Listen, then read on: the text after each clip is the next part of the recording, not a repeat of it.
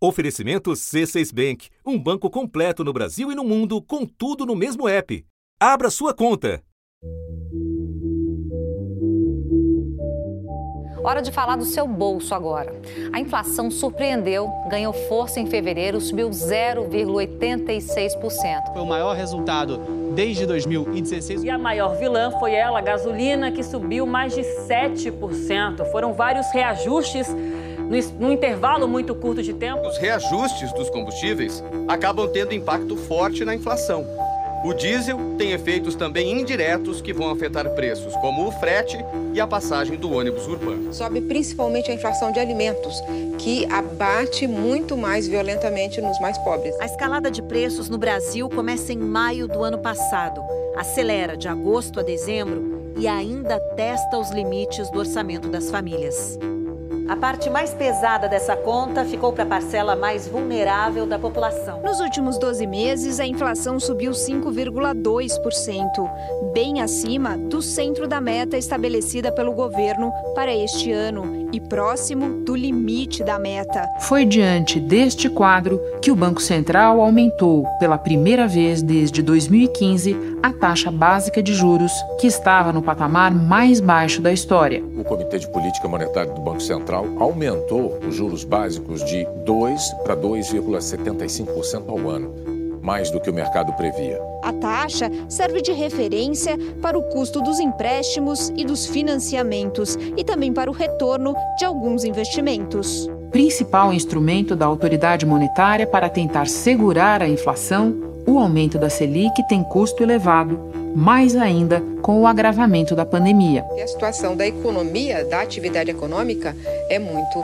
dramática. E 20 estados registraram números recordes na taxa média de desemprego no ano passado. A média no país em 2020 foi de 13,5%, a maior desde o início da série histórica há oito anos. A nova rodada de auxílio emergencial. Né? E é, eu acho que assim, é justamente essa, no, essa nova rodada, onde a gente vai ter quatro parcelas, vai ser é, o tempo necessário para que a gente consiga dar a, a, a, a atração, aceleração né, no processo de vacinação, que é importantíssimo né, é, é para justamente possibilitar que a economia retome a, a sua normalidade. Da redação do G1, eu sou Renata Loprete e o assunto hoje é a volta do juro básico em alta. Por que o Banco Central não viu alternativa a esse movimento e que impacto ele pode ter numa economia já deprimida? Quem explica é o ex-presidente do BC, Afonso Celso Pastore. Quinta-feira, 18 de março. Professor, o senhor esteve aqui no assunto em novembro do ano passado para falar de inflação e, naquela ocasião, o senhor já alertava, na contramão de muita gente, que o repique nos preços poderia ser duradouro. Eu me lembrei bastante dessa nossa conversa no domingo passado, lendo a coluna do economista Samuel Pessoa na Folha de São Paulo, em que ele diz o seguinte.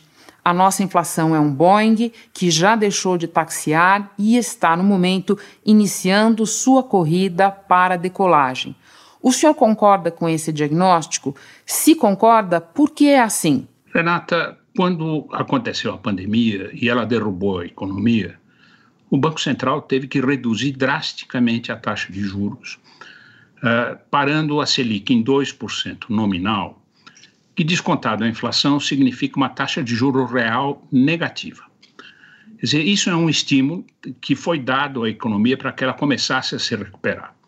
Simultaneamente, quer dizer, isso no fundo gera mais demanda, tanto que a economia caiu em 2020 muito menos do que a maior parte das pessoas julgasse que ela fosse cair. A economia brasileira terminou o ano passado com o maior tombo em 25 anos, quando começou a série histórica do IBGE.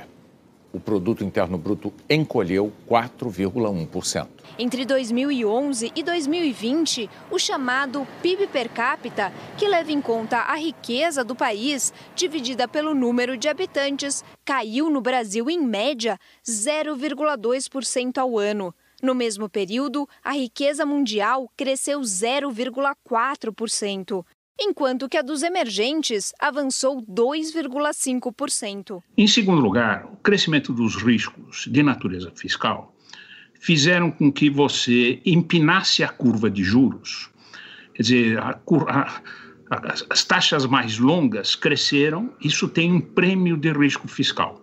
Quer dizer, piorou a situação fiscal do país para que você venda títulos públicos se é obrigado a pagar uma taxa de juro nos títulos longos mais alta. Essa é uma das manifestações do prêmio de risco. A outra está na taxa de câmbio. Eh, na maioria dos mercados emergentes, o câmbio se depreciou um pouquinho no começo da pandemia, algo como 10, 15, 20%, depois ele voltou na medida em que a gente tinha um processo de enfraquecimento do dólar. No Brasil não aconteceu isso. Na comparação entre as principais moedas do mundo, feita pela consultoria economática, a nossa perda é bem maior do que em emergentes como a Turquia, Rússia e Argentina. No Brasil, o real se depreciou e ficou flutuando em torno de um valor depreciado todo este tempo, praticamente 5,60, o que é uma depreciação desde o começo de 40%. Isso era previsível que iria acontecer, que iria se manter. Isso elevou o preço das matérias-primas importadas, isso refletiu no preço dos produtos industriais, isso elevou o preço das commodities. A palavra em inglês, que significa mercadoria, define também um grupo de produtos, como o café, a laranja e o petróleo, que é comercializado em grande escala no mundo todo. Todas essas commodities agrícolas e industriais, soja, milho, trigo, minério de ferro, têm seus preços cotados em dólar. Nesse momento que a economia mundial ensaia uma retomada, os preços em dólar dessas commodities está subindo. Todos esses são elementos explicativos da inflação. A inflação cresceu, uh, o índice de difusão, que é a proporção de preços coletados pelo IBGE, que mostrou crescimento, está em torno de 65%. Quer dizer, 65% dos preços estão crescendo. Quer dizer, há um crescimento de inflação, ele não é explosivo, não é nenhuma coisa terrível, mas é, o Banco Central tem que cuidar disso e tem que normalizar a taxa de juros para, no fundo, voltar a equilibrar a oferta com demanda e fazer a inflação tender para a meta de inflação. O senhor deixou claro que a subida de preços é generalizada e nós falávamos também da piora do risco fiscal. Hora de eu lhe pedir que explique o conceito de desancoragem das expectativas. É isso que nós estamos vivendo e por que isso é um problema? A âncora de fato do regime de metas de inflação é a meta. Quer dizer, o Banco Central está comprometido, ele tem que ter liberdade total no uso do único instrumento do qual ele dispõe, que é a taxa de juros, para poder fazer com que a inflação convirja para a meta. A inflação não converge para a meta instantaneamente. A inflação ela depende de choques que aconteceram lá atrás. Por exemplo, quando deprecia o câmbio, ele começa a se propagar na forma de aumento de preços e ela depende de quanto a gente espera que essa inflação ainda suba no futuro, é, que é um, um, um tipo de expectativa que é formada em cima de informações sobre como a economia está andando, qual é a depreciação cambial, que tipo de reajuste de preços administrados que existem e etc. Quer dizer, ancoragem de expectativas é um, um, uma forma breve na qual a gente diz que é preciso que as expectativas estejam gravitando em torno da meta de inflação. Quer dizer, enquanto elas estiverem gravitando em torno da meta de inflação, a componente futura, a componente esperada lá na frente de comportamento da inflação está segura pela meta, a inflação converge para a meta. O Banco Central tem que evitar que as expectativas cresçam acima da meta elas ainda não estão acima da meta. Elas, neste ano, 12 meses à frente, elas estão próximas da meta. Um ano à frente, elas começaram a divergir da meta. Elas desancoraram com relação à meta. Essa é a razão pela qual ele tem que mover o instrumento que ele tem na mão, que é a taxa de juros. Quer dizer, na medida em que ele fizer isso na dosagem correta, a inflação cede, as expectativas convergem para a meta e a inflação converge para as expectativas e para a meta. Essa é a mecânica aproximada de como é que funciona um regime de metas de inflação. O Ministério da Economia subiu para 4,42% a expectativa para a inflação deste ano e manteve a projeção de crescimento do país em 3,2%. Professor, boa parte da angústia é, de muita gente em relação a essa decisão do Copom desta quarta-feira está na situação inusitada que o país vive. Nós temos a alta de preços e ela não é acompanhada por um aquecimento da atividade, pelo contrário, a atividade econômica está muito fraca. Há quem diga que isso já é um processo incipiente de estagflação. O senhor concorda com esse diagnóstico? Eu não gosto muito desses adjetivos e eu prefiro enfocar esse tipo de questão por um outro ângulo. Nós estamos vivendo um ciclo econômico completamente diferente de todos os ciclos que nós vimos no passado. Caiu um meteoro na Terra que se chama Covid, uma pandemia. Mas pelo 19 dia seguido, esse número bate recorde. O Brasil tem, em média, 2.031 mortes por Covid por dia, 49% a mais do que a média de duas semanas atrás. Uma tendência forte de alta. O país ficou com essa média depois de registrar 2.736 mortes por Covid nas últimas 24 horas. Assim, o total de vítimas passou de 285 mil. Quer dizer, não é um, um, um ciclo econômico normal. Ele derrubou a atividade econômica. Para que a economia se recupere, você precisa tirar o freio que a pandemia impôs sobre a atividade econômica. Eu estou aqui na minha casa, você está trancada aí, nós não conseguimos, no fundo, comprar o que nós queremos, nós não conseguimos produzir tudo o que nós queremos produzir. Quer dizer, em última instância, a pandemia mexeu com a capacidade produtiva da economia, ela reduziu a capacidade produtiva. Empresas tiveram que se endividar, tiveram que mandar empregados embora, elas podem produzir menos. O Sebrae de São Paulo ouviu mil microempreendedores individuais e também donos de micro e pequenas empresas agora no comecinho de março. 40% disseram que vão precisar reduzir a mão de obra.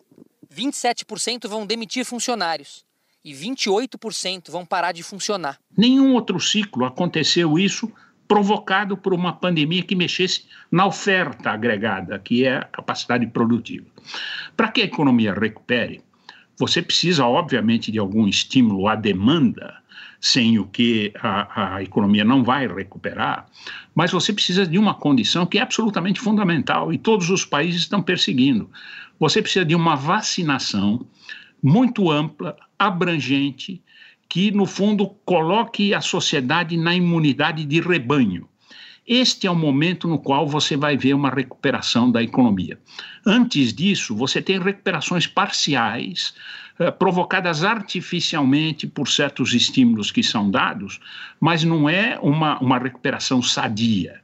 Estados Unidos estão fazendo um esforço enorme para poder vacinar. 345 milhões de doses de vacinas anti-Covid-19 foram aplicadas no mundo inteiro. Só nos Estados Unidos foram mais de 100 milhões. Estão muito na frente da Europa. O Brasil está incrivelmente muito mais atrasado do que a Europa, quanto mais do que Estados Unidos.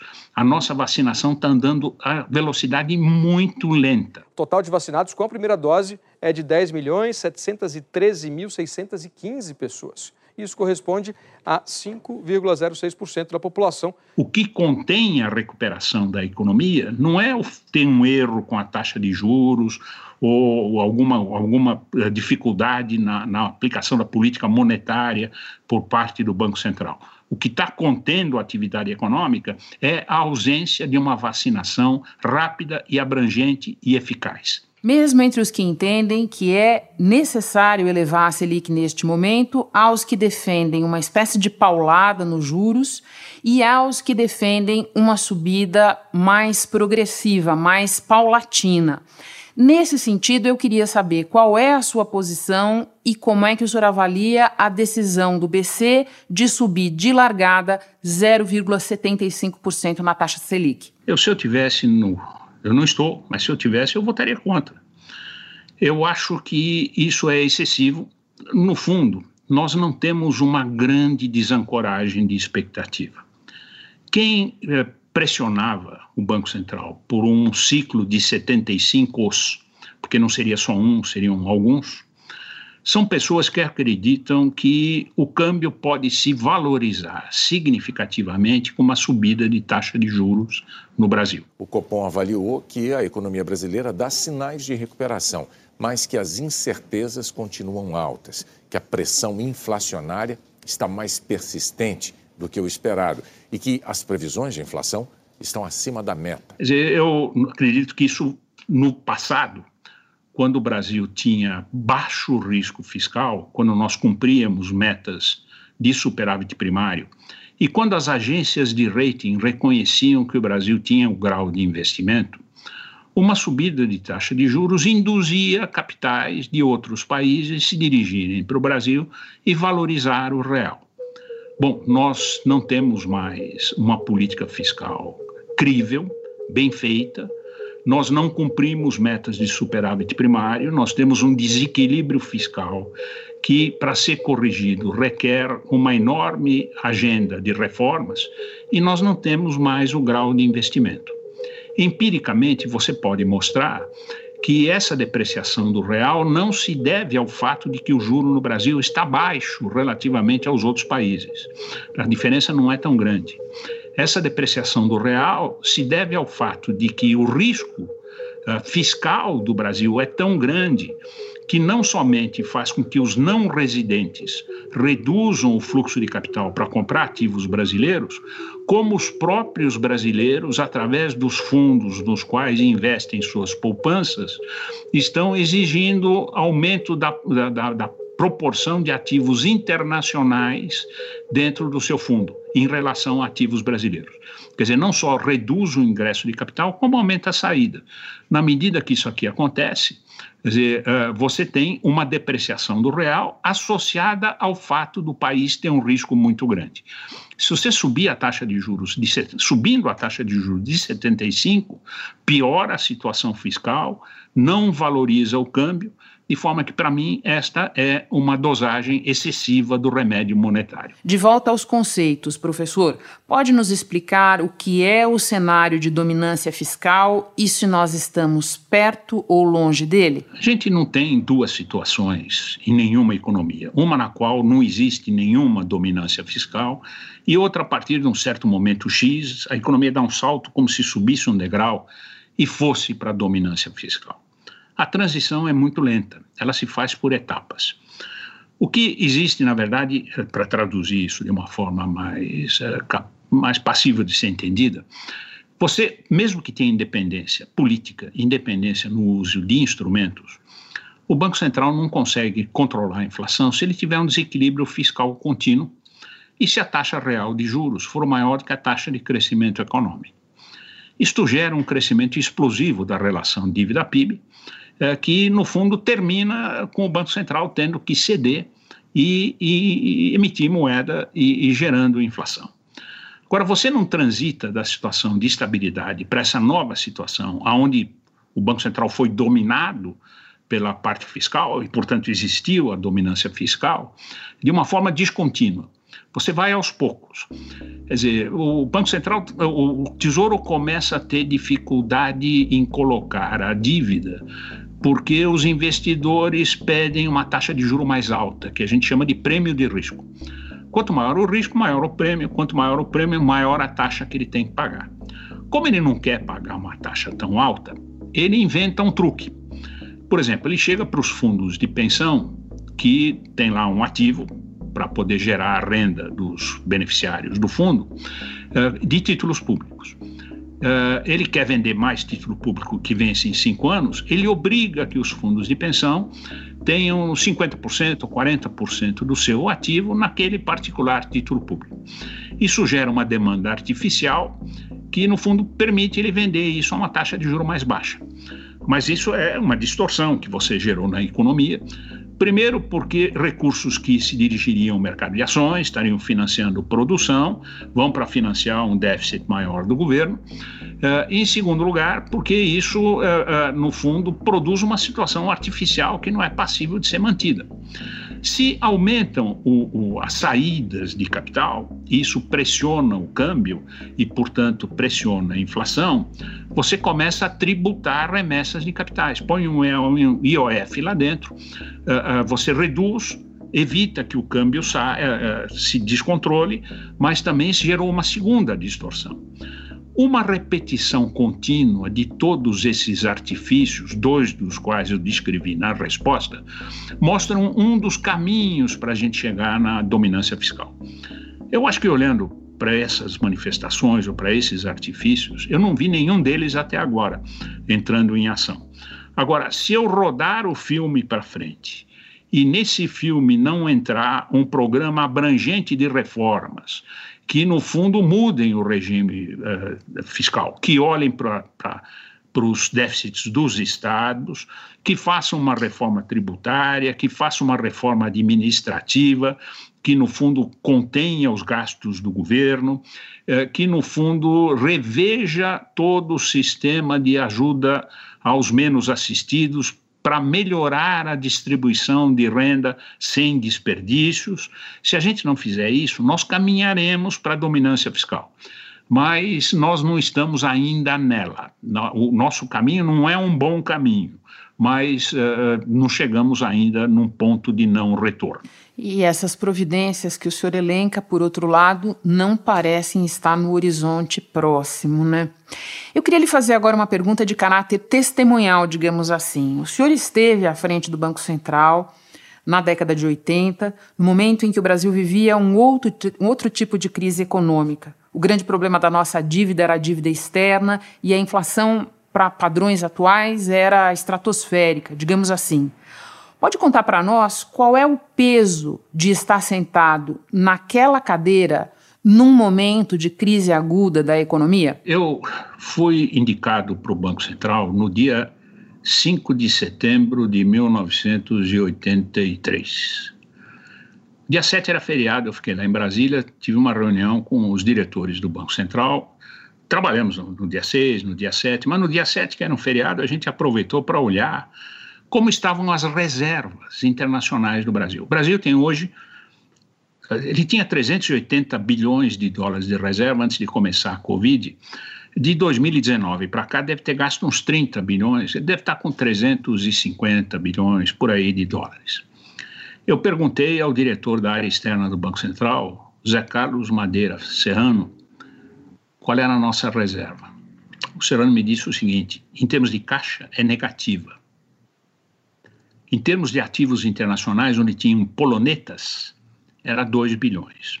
Só que as polonetas não eram líquidas. Nós tínhamos uma situação, o Brasil tinha quebrado. O Brasil parou de pagar todas as obrigações externas. Esse ciclo que começou em 1983 foi o mais profundo, antes desse último que foi o da Covid. Quer dizer, esse último foi muito curtinho. Ele teve dois trimestres de queda, Aquele de 1983, 84 teve dois anos de, de, de, de PIB muito abaixo do pico prévio. Nós só tivemos uma sorte aqui dentro porque eh, nós tivemos a felicidade de fazer uma renegociação de dívida muito rápida. Entre setembro e dezembro, nós conseguimos fechar um acordo de new money, de dinheiro novo com os bancos conseguimos consolidar toda a dívida externa e fazer a, a, extensão do prazo de financiamento, conseguimos o compromisso dos bancos para manter as linhas de financiamento de exportação e as linhas de money market, que no fundo uh, financiavam os bancos brasileiros que captavam no exterior para uh, pagar aqui dentro. Quando nós chegamos em maio, nós já tínhamos 6 bilhões de dólares de reservas qual foi o, o, o, o, truque aqui dentro? Na verdade, foram dois.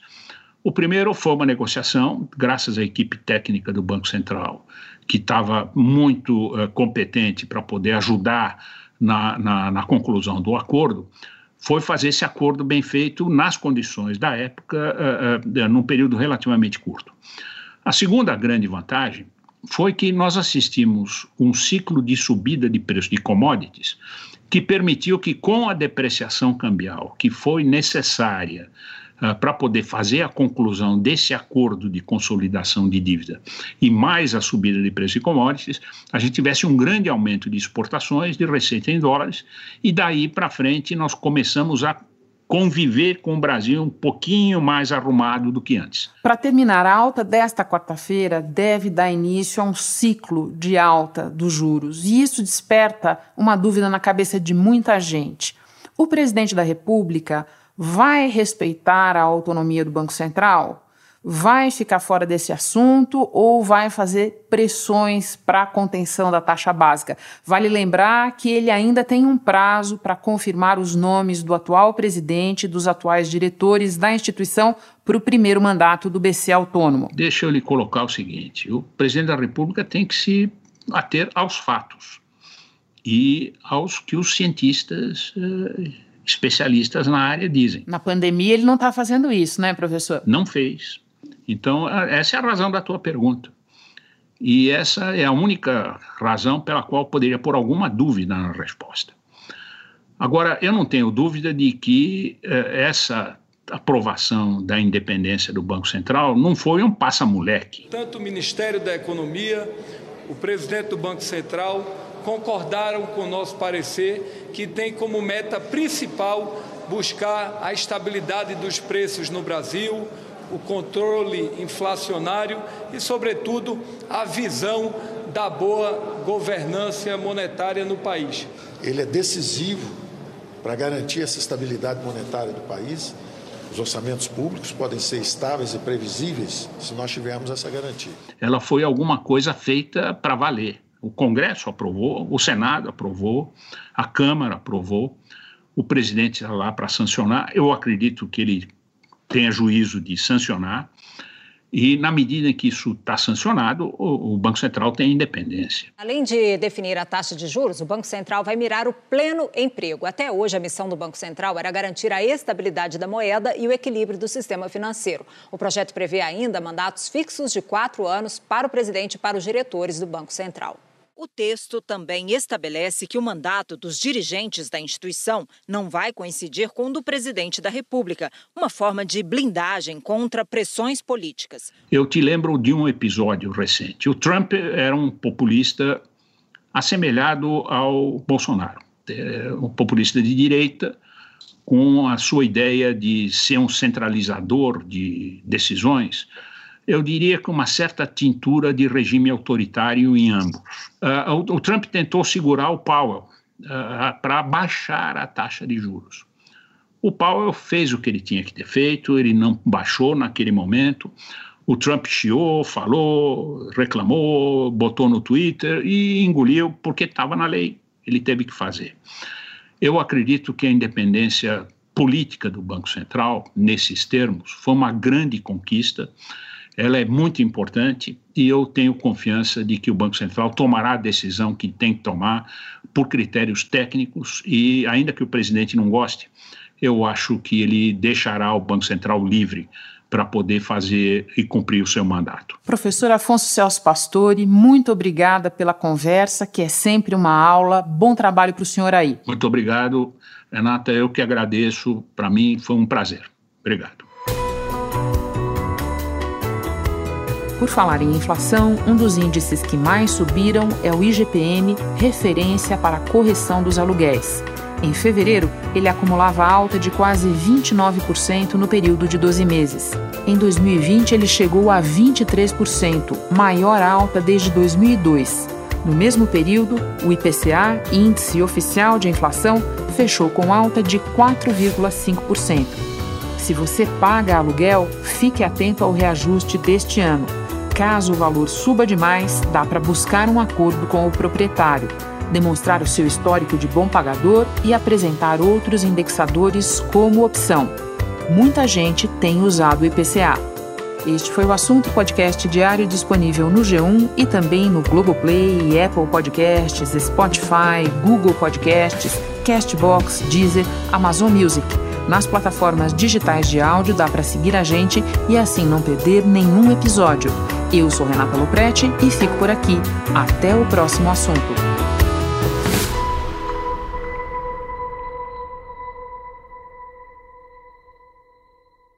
Você no topo da experiência financeira que um banco pode oferecer. Escolha um banco completo no Brasil e em qualquer lugar do mundo. Abra sua conta no C6 Bank.